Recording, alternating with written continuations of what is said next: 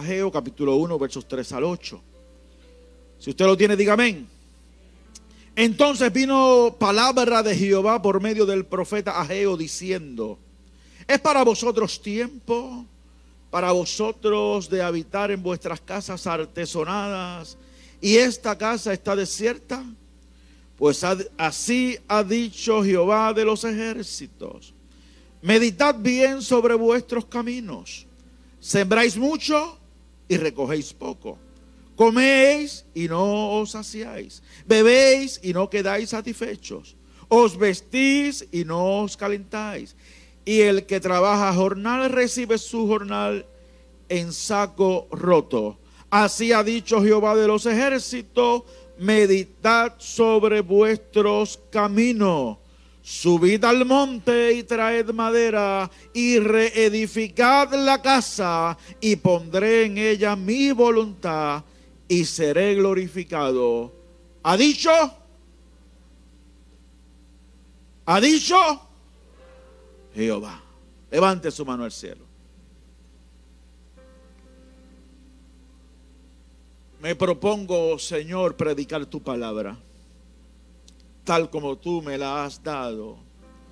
Deseo compartirla con mis hermanos, con mis hermanas suplicándote, Señor, que tu gracia nos cubra, que tu poder sea manifestado sobre nosotros, que tu Espíritu Santo tome control y dominio.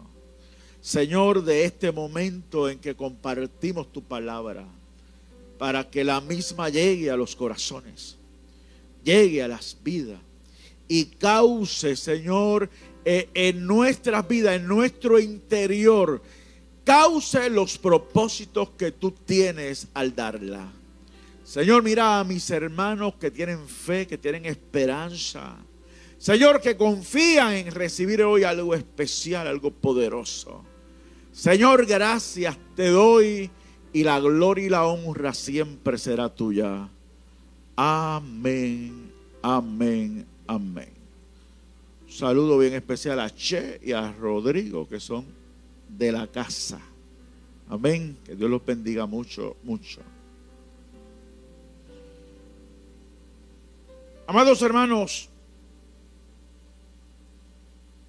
hay una inquietud que tenemos todos los que predicamos y, y tenemos temor de Dios en nuestras vidas y es tocante a los tiempos que nos ha tocado vivir. Tiempos que muy bien cada uno de nosotros podemos describir, pero que es muy difícil concluir otra cosa que no sea que los días son malos. ¿Hay alguien que no esté de acuerdo con eso? Los días son malos. Y Ageo le escribe al pueblo de Dios, le habla al pueblo de Dios, le profetiza al pueblo de Dios, les amonesta y actúa como un aguijón de Dios. Y un aguijón es un extremo puntiagudo de la aguijada. La aguijada es una vara larga con la que los boyeros pican a la yunta. Y Ageo se convierte en ese aguijón para el pueblo de Dios que estaba indolente, que estaba indiferente ante una situación que les estaba afectando gravemente. Y Ageo se, convierte a través del llamado de Dios en el aguijón que buscaba hacerle reaccionar y despertar. Hoy ese aguijón tenemos que ser los pastores, los evangelistas, los padres de familia, las madres de familia. Eh, tenemos que convertirnos en ese aguijón que moleste, e inquiete a la gente que amamos a atender los asuntos que son verdaderamente importantes. El pueblo necesitaba ese aguijón que los incitara a reedificar el templo. Ageo reprende al pueblo por su indiferencia y los estimula a que terminen la obra. Vamos brevemente al trasfondo histórico de este pasaje. Un remanente había regresado de la cautividad babilónica bajo el gobierno de Zorobabel y siendo Josué sumo sacerdote, pusieron los fundamentos del templo que había sido destruido. Escúchame bien, ese remanente se encuentra un templo que había sido destruido. Pusieron los cimientos, comenzaron a trabajar, pero se detuvieron. Se detuvo la obra por 15 años. Y es en ese instante que Dios levanta al profeta Ageo para hablarle al pueblo sobre la necesidad de reedificar el templo, reedificar la casa. Había que volverla a levantar, pero estaban indiferentes. Y Dios levanta al profeta para decir lo que había que decir como había que decirlo, claro, fuerte y de frente, de tal manera que el pueblo fuera conmovido. Y que el pueblo dijera, hay razón en lo que dice el profeta, el templo de Dios no puede continuar en ruinas. ¿Está usted de acuerdo con eso? ¿Está usted de acuerdo en que el templo de Dios no puede estar en ruinas. Si eso es importante hoy, imagínense en aquel entonces donde el templo de Dios representaba la presencia de Dios. El templo de Dios era la presencia de Dios si el templo de Dios estaba en ruinas, ellos estaban careciendo de qué? De la presencia de Dios. Se habían alejado de la presencia de Dios. Y lo triste es que estaban indiferentes. Cuando Dios levanta a Geo, esta gente estaba cada uno por la libre atendiendo sus asuntos mientras la presencia de Dios estaba en ruina. Mientras la casa de Dios estaba en ruina. Y ahí es que nosotros tenemos que prestar especial atención. No puede ser que haya problema con este asunto de la presencia de Dios y nosotros estemos indiferentes. Por eso yo me alegré tanto eh, anoche por aquella manifestación tan especial del Espíritu Santo. Porque cuando hay presencia de Dios, la misma se siente. De una forma u otra. No es que siempre tengamos que brincar por encima de las sillas. Y... No, no, no. Pero la presencia de Dios se siente. La presencia de Dios se siente. La presencia de Dios es importante. ¿Cuántos dicen amén? No, no, pero vamos a ponerlo como es. La presencia de Dios es indispensable. ¿Cuántos quieren presencia de Dios en su hogar, en su casa, en su dormitorio, en su automóvil, en su trabajo, donde quiera que usted está, pero muy especialmente en el lugar en que nos reunimos para adorar y glorificar el buen nombre de Dios. Hay una cosa con la que yo siempre he tenido un problema con este asunto de lo que significa el templo de Dios. Y, es que yo sé, amado, que, que nosotros no podemos ver hoy bajo ninguna circunstancia la estructura como lo veía el pueblo de Israel en aquel entonces. Porque hoy el templo soy yo.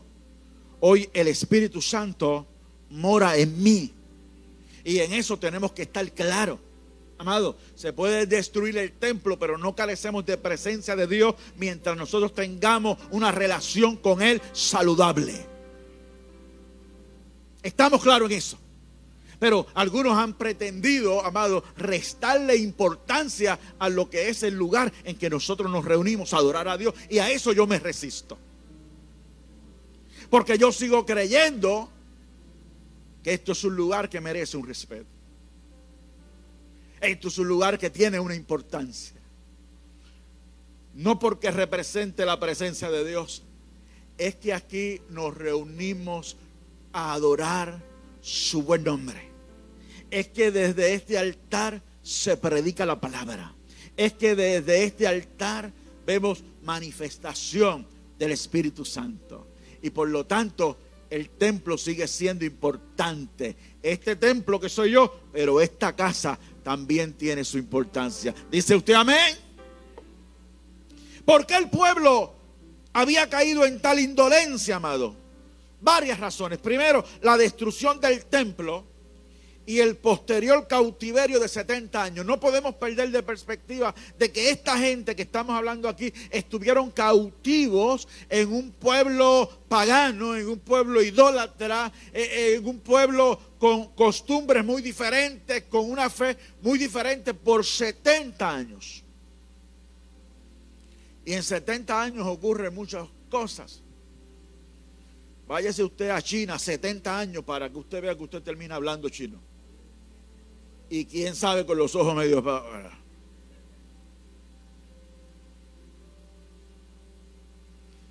Váyase donde usted quiera, váyase a República Dominicana tres semanas que usted va a venir hablando con el, con el acento de ellos. ¿Sí o no? Si usted está 70 años mezclado con un pueblo que tiene otras costumbres, que tiene otra fe, y, no tiene los cuidados que hay que tener, usted va a terminar siendo asimilado. Y si no, pregúnteselo a Puerto Rico.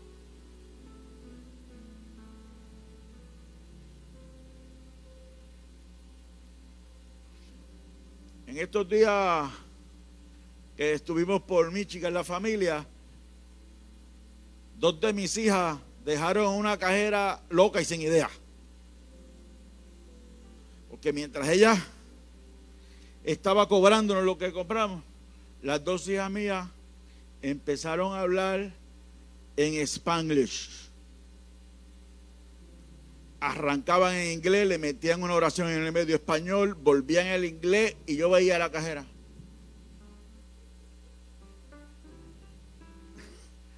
Loca y sin idea.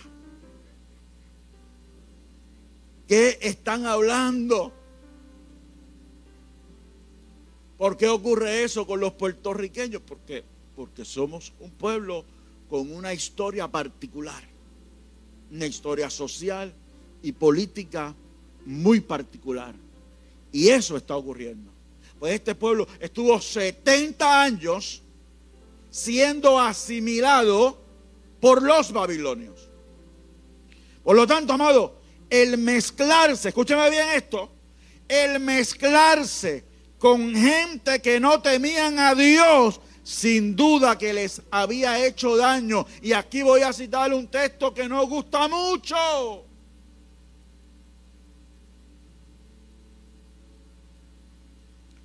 La amistad con el mundo es enemistad contra Dios.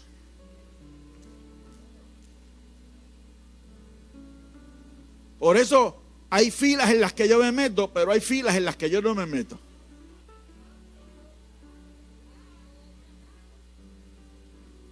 A veces me es inevitable y tengo que hacer ciertas filas, porque no me queda otra. Pero hay filas en las que sencillamente yo no me meto porque no pertenezco a ella.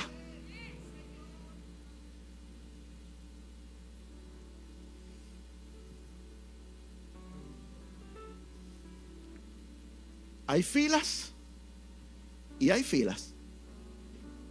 Y yo me alegré tanto este fin de semana, porque mientras había gente en filas cuyo fin era la muerte, aquí hacían fila por la puerta principal cientos de jóvenes para venir al santuario a adorar al Rey de Reyes y Señor de Señores.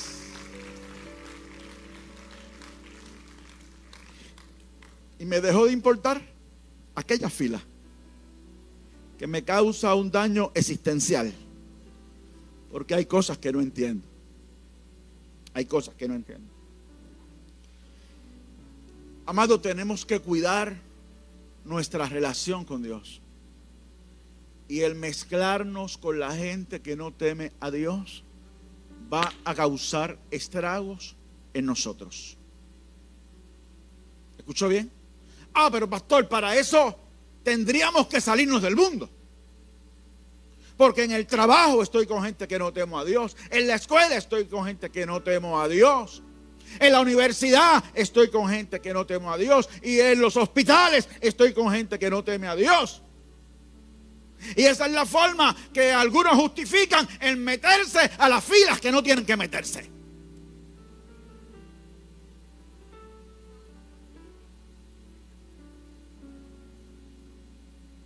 ¿Habrá alguien que pueda decir amén? Los amenes me ayudan, por favor. Me motivan los amenes. No, no, no, no. Mira, amado, a mí cuando me vienen con ese tipo de defensa, a la, gente hay que hablarle claro enseguida. No, no, no.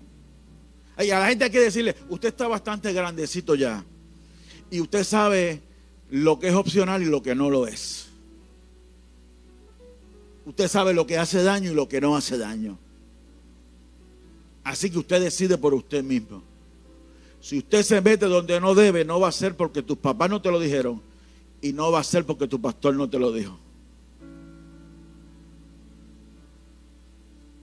El templo era la presencia de Dios y su destrucción significó alejarse de esa presencia, acercarnos o alejarnos de la presencia de Dios tiene sus consecuencias. En este mundo pentecostal le llamamos enfriarse. Me empiezo a enfriar. A enfriar. Ya no oro tanto. Ya no practico el ayuno. Ya no tengo tiempo para leer la Biblia. Empiezo a congregarme menos empiezo a alejarme de, la participación activa. Y, y, a todo le encuentro una razón. Pero empiezo a alejarme de la presencia de Dios. Y alejarme de la presencia de Dios tiene consecuencias.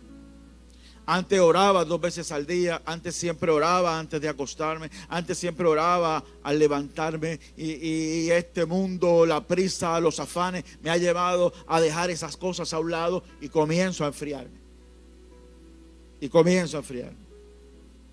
Otro problema que tenía, otra de las razones de este pueblo era las maquinaciones de vecinos hostiles. Maquina el impío contra el justo y cruje contra él sus dientes. La Biblia dice, 2 Corintios 2.11, para que Satanás no gane ventaja alguna sobre nosotros, pues no ignoramos sus maquinaciones. Amado, tenemos vecinos hostiles. ¿Quiénes son nuestros vecinos hostiles? Los que no temen a Dios los que piensan contrario a nosotros. Son vecinos hostiles. La prensa del país es un vecino hostil.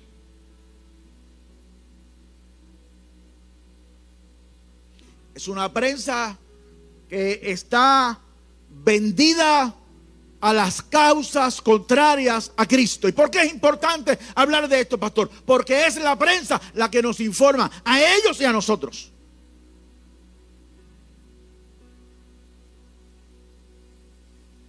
Transmiten su visión de mundo con sus medios poderosos. Y si este pastor encuentra que la prensa del país está vendida al pecado, tiene que denunciarlo. ¿Para qué? Para que usted que está a mi cuidado, que Dios le ha puesto a mi cuidado, se aperciba y se cuide.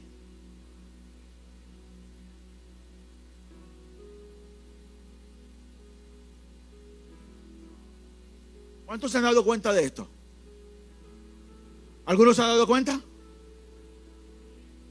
Guapa, Telemundo, El Nuevo Día, Primera Hora.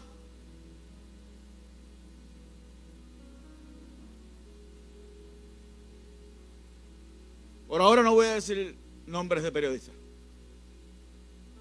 pero los tuve los tuve aquí. No faltó nada. Cuidado, porque adoctrinan. Adoctrinan. Un pastor que no es pastor comete abuso sexual no sé con quién y lo ponen en primera plana y le meten al asunto siete o diez días. Y digo un pastor que no es pastor, porque cuando tú analizas la mayoría de esas noticias, cuando usted busca ver, ese no era pastor, nada, se hizo pastor él mismo, eh, puso cuatro sillas en un sitio y dijo que era pastor. No le responde a concilio alguno ni a nadie. Pero que la prensa escuche lo mínimo que tenga que ver con un pastor. Por eso yo me cuido hasta de los tickets de tránsito. Cuando me paran, me bajo. Porque lo mínimo que ocurra con un pastor, lo promociona. Ah, pero el astro boricua. El astro boricua.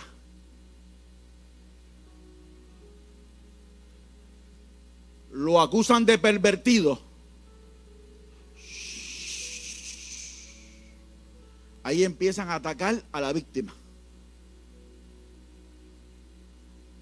¿No lo vio? ¿No lo vio? Y yo no estuve allí para adjudicar nada. Estoy diciendo cómo trabaja la prensa. Vecinos hostiles. Enemigos de Cristo. De la causa de Dios. Si hay excepciones, son pocas y están callados. Si hay excepciones en ese gremio, son pocos y están callados. Y yo tengo que aprovechar el foro que yo tengo. Yo tengo que aprovechar el foro que yo tengo. Que es este altar y estas cámaras. Y esta audiencia. Y a veces quisiera que estas palabras vuelen alto, vuelen más, lleguen más lejos, le lleguen a alguien y que por lo menos el pueblo de Dios entienda hay que cuidarnos del vecino hostil. Porque lo que está en juego es mi salvación. Son mis hijos. Es mi familia. Es la de ustedes. Cuídate del que no teme a Dios para que Satanás no gane ventaja alguna sobre vosotros.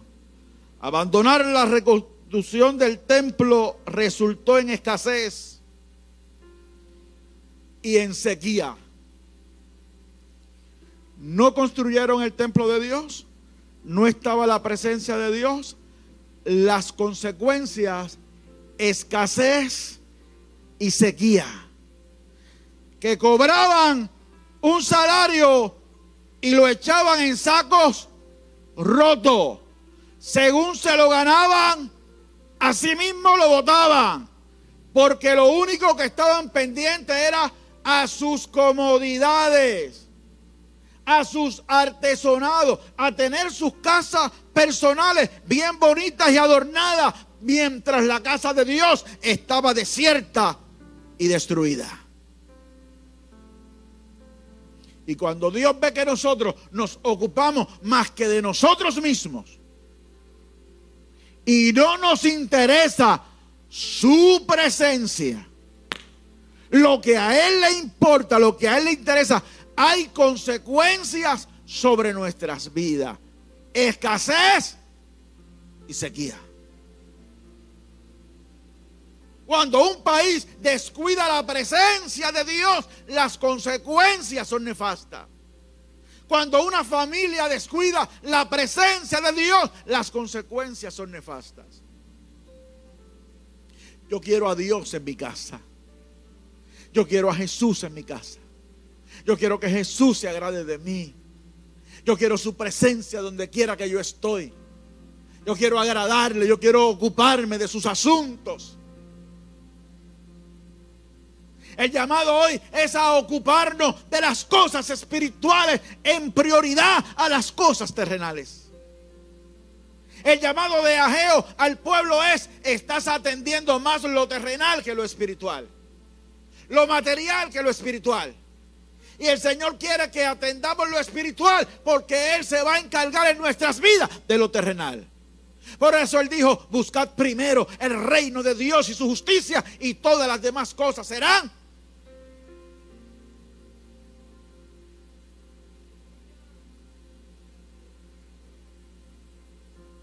Mis amados hermanos, Cristo está a las puertas. Si atendemos al profeta Ageo, nuestras vidas serán diferentes. Nuestras vidas estarán mejor. Porque gozaremos, aleluya, de la presencia de Dios. Y el Señor le dice, meditad sobre vuestros caminos y yo hago un llamado hoy a que meditemos sobre nuestros caminos. ¿Qué son nuestros caminos? Fácil, amado. Piense usted un ratito. ¿Qué es lo que yo hago desde la hora que me levanto? Hasta la hora que me acuesto. ¿Cuáles son mis caminos? ¿En qué estoy invirtiendo mi tiempo? ¿Cuánto tiempo le dedico a esto? ¿Cuánto tiempo le dedico a lo otro? Meditad sobre vuestros caminos.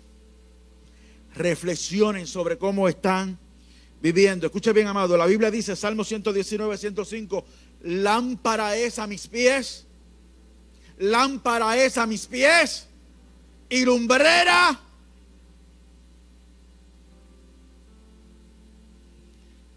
¿Te ha visto aquí los dramas cuando ponen el... ¿Cómo que le llaman a la luz que ponen desde allá arriba?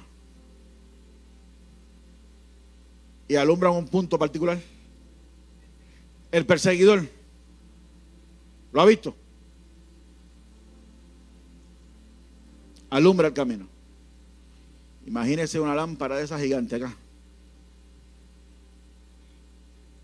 Y alumbra hacia dónde vamos. Y es un ejercicio que tenemos que hacer todo. ¿Hasta qué punto la palabra de Dios es la luz que alumbra mis pasos.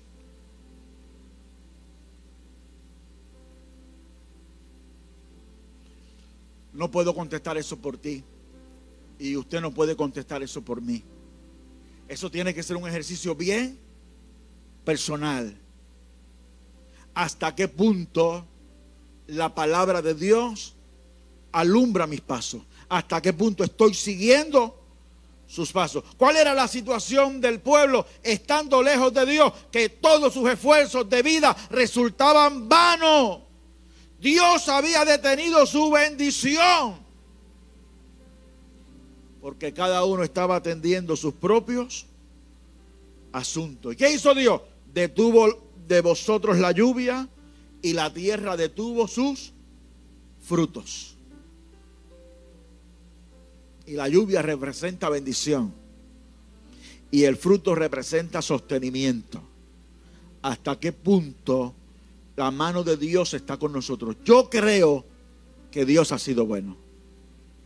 Yo creo que Dios es bueno. Yo creo que Dios nos ha bendecido plenamente. Por eso a mí me preocupa tanto Puerto Rico, ¿sabe? Porque, porque en mi opinión Puerto Rico es un país muy bendecido muy bendecido. Y decían este fin de semana, no recuerdo quién, creo que es la noche misionera que celebraron los jóvenes, decía, un, joven aquí decía, cuando usted va a, un país donde hacemos misiones, tu vida cambia para siempre. ¿Por qué, amado? Porque se enfrentan a la realidad de vida de otros países, a las condiciones de vida de otros países, al hambre de otros países, a la inestabilidad política de otros países, a la crisis social de otros países. Y cuando te enfrentas a esa realidad de otros lugares, dice, en Puerto Rico somos ricos, más que bendecidos. Voy a darle gloria a Dios por eso. Esta es la isla del Cordero, tenemos que cuidarla. Esta es la casa de Dios, amado. Este es el templo de Dios.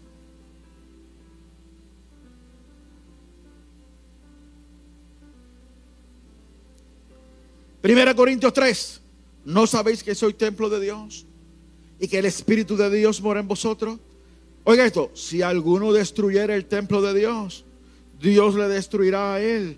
Porque el templo de Dios, el cual soy vosotros, santo es. Lo que hago es leyendo. Lo que hago es leyendo. Este cuerpo es templo de Dios.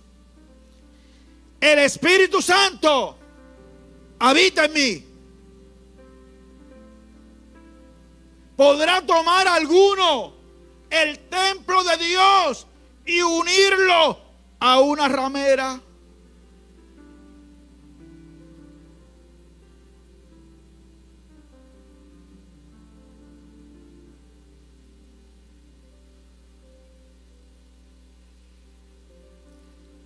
¿Podré ubicar el templo de Dios donde me parezca?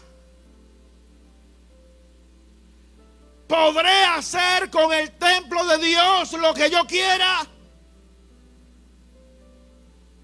El templo de Dios, el cual sois vosotros, santo es. El Espíritu Santo hoy habita en nosotros. Si este cuerpo está destruido, tengo que reedificarlo. Tengo que arreglarlo. Tengo que levantarlo. Tengo que agradar al Dios Todopoderoso. Tengo que hacer que el Espíritu Santo se sienta cómodo y feliz en el templo de Dios.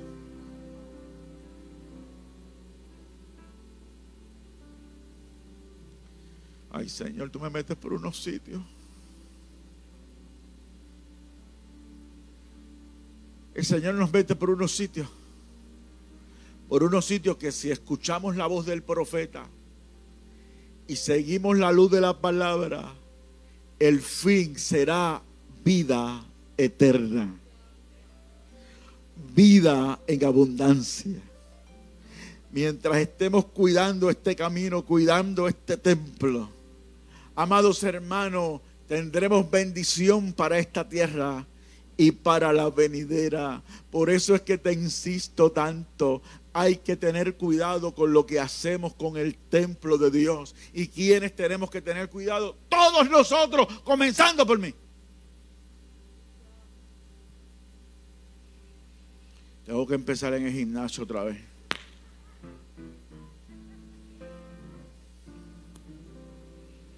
Porque el templo de Dios hay que cuidarlo. Tengo que tomarme mis vitaminas. Por la mañana y por la noche. Hay que ir al médico cuando haya que ir al médico. Hay que ir. Y atenderse el templo de Dios en términos físicos. Tengo que cuidar el templo de Dios en todo el sentido de la palabra. Porque a veces nosotros con nuestras acciones comenzamos a destruir el templo de Dios. El otro día fui a cierta panadería de Recibo.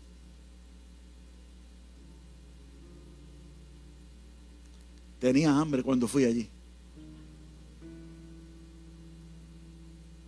Y había una vitrina con muchas cosas. Y había pernil.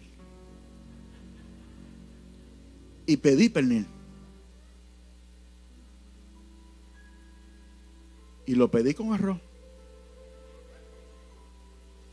Y observé que en una esquinita el muchacho tenía un platito con cuerito tostado.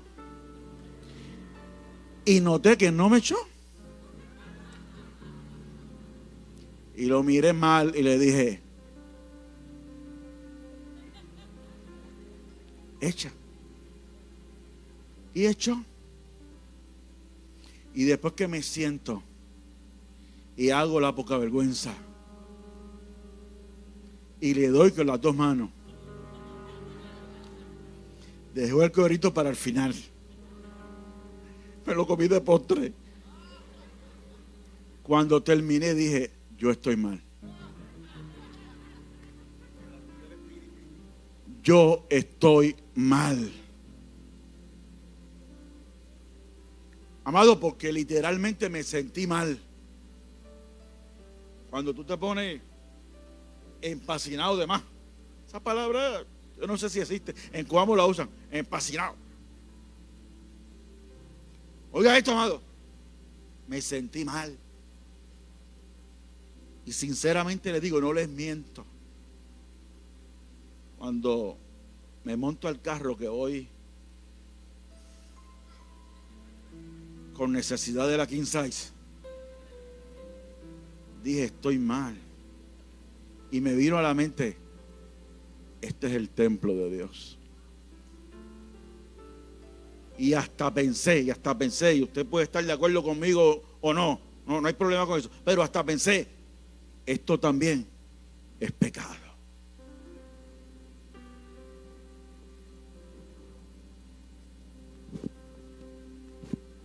Me siento en la libertad de hablarlo porque como lo estoy hablando de mí.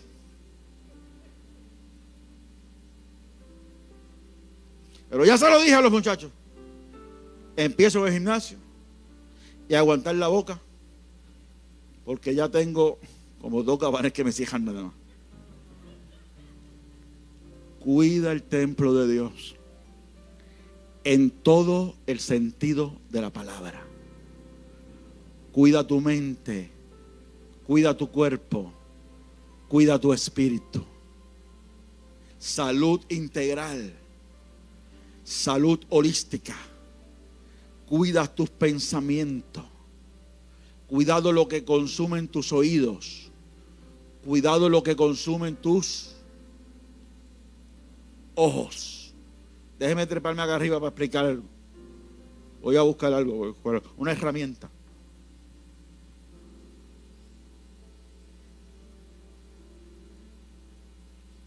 ¿Cuántos tienen uno? Levántelo, levántelo. Si lo tiene, levántelo, levántelo, levántelo. Vamos, vamos, sin miedo, levántelo, que no es pecado tenerlo.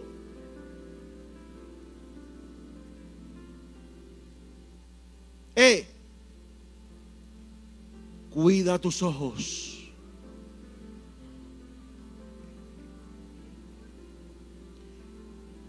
Cuida tus ojos. Cuida lo que consumes. Cuida lo que accesas.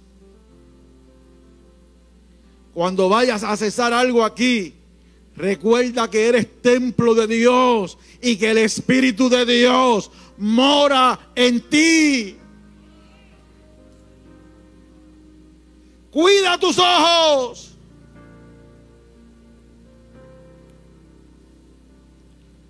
Una parte de la de, San Benito, capítulo 3,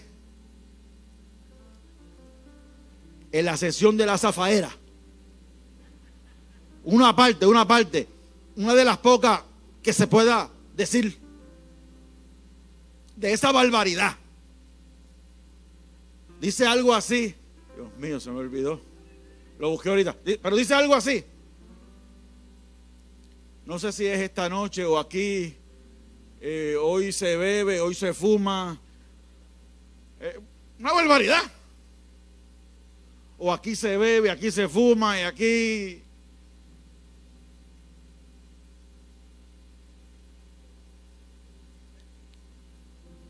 voy a tomar el templo de Dios y se lo voy a prestar a los caprichos de San Benito para que él se haga rico a cuenta mía y este cuerpo se destruya. Voy a prestarle el templo de Dios a un cantante pervertido que me quiere destruir y que es un embajador del infierno.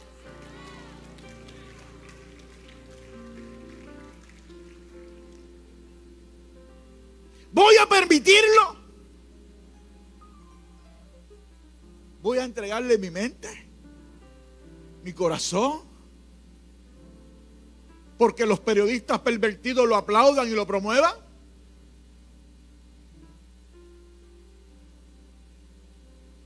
No, amado. Llévate algo hoy contigo de esta palabra. No te lleves algo de este pastor, llévate algo de esta palabra. Repítetelo todos los días. Soy templo de Dios y el Espíritu de Dios mora en mí.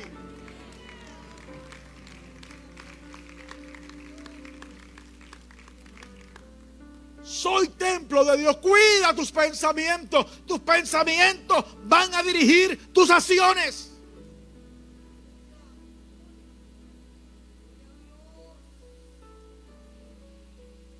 Cuidado, por favor, cuidado. Cuidado, por favor. ¿Quiénes tienen que tener cuidado? Todos tenemos que tener cuidado. Todos, amados. Tenemos que ser cuidadosos. Cristo está a las puertas. Cristo viene pronto. Se acerca el día en que tendremos que ir o al tribunal de Cristo o al juicio del gran trono blanco. En el tribunal de Cristo iremos los redimidos por su sangre, los salvos. Y allí se van a definir nuestras recompensas. Pero en el juicio del gran trono blanco irán los que rechazaron la salvación en Cristo y los que se entregaron a las pasiones desordenadas del mundo. Allí determinarán el grado de su castigo. Eso es lo que dice la Biblia. Y como yo te amo mucho, y eso lo digo de corazón, como yo te amo mucho, te digo lo que dice la Biblia, porque lo que dice la Biblia es lo que te va a dar vida es lo que te va a dar esperanza, es lo que te va a dar felicidad y es lo que te va a garantizar vida eterna en los brazos de Jesús. Escúchalo bien, mi amado. Cristo te ama. Cristo te ama. Arregla tu casa.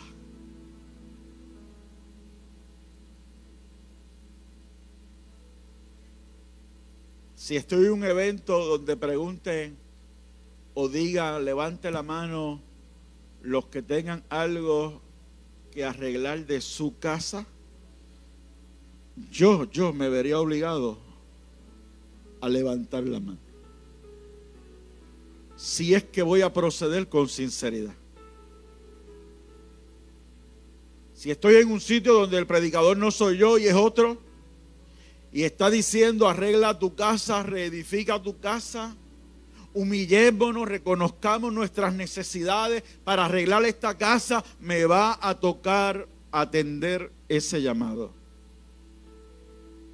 Y pasar en humillación porque hay cosas en esta casa que tengo que arreglar. Y hoy Dios me dice que le diga a mi iglesia amada, arregla tu casa. Arréglala pronto, porque el fin se acerca. Y termino con la parábola de la fiesta de, de bodas, donde salieron a invitar a todo el mundo. Pero unos decían, no, tengo que atender mi trabajo. Otros decían, no, tengo que eh, atender a mis padres. Otros decían, no, tengo que atender lo otro. Y cada cual se ocupó de lo suyo y no atendieron la invitación a la boda. El mundo de hoy está así. Y vuelvo a hablar lo de la fila, porque ha estado toda esta semana sonando. Un individuo, no sé quién es. No sé si está bien o si está mal, no sé, no, lo conozco. Pero vi un video. Un señor, cierta edad, no sé, se paró en alguna parte de la fila y empezó a presentarle a Cristo a los que allí estaban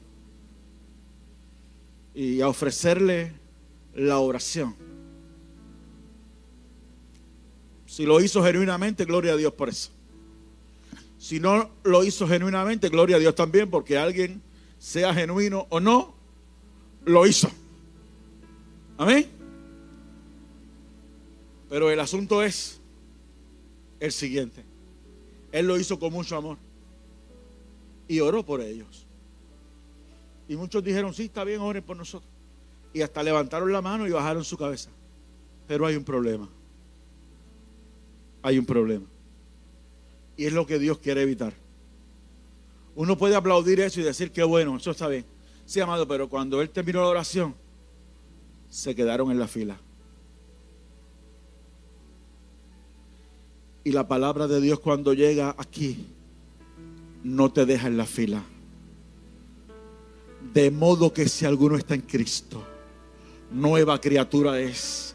Las cosas viejas pasaron he aquí todas son hechas nuevas. Esa es la verdad de Dios. El que te venda otra cosa, te miente. Iglesia, arregla tu casa. Cristo está a las puertas. Sintámonos felices y orgullosos de decir un día, este es el templo de Dios. Esta es la casa de Dios. Y el Espíritu de Dios mora en mí. Póngase en pie.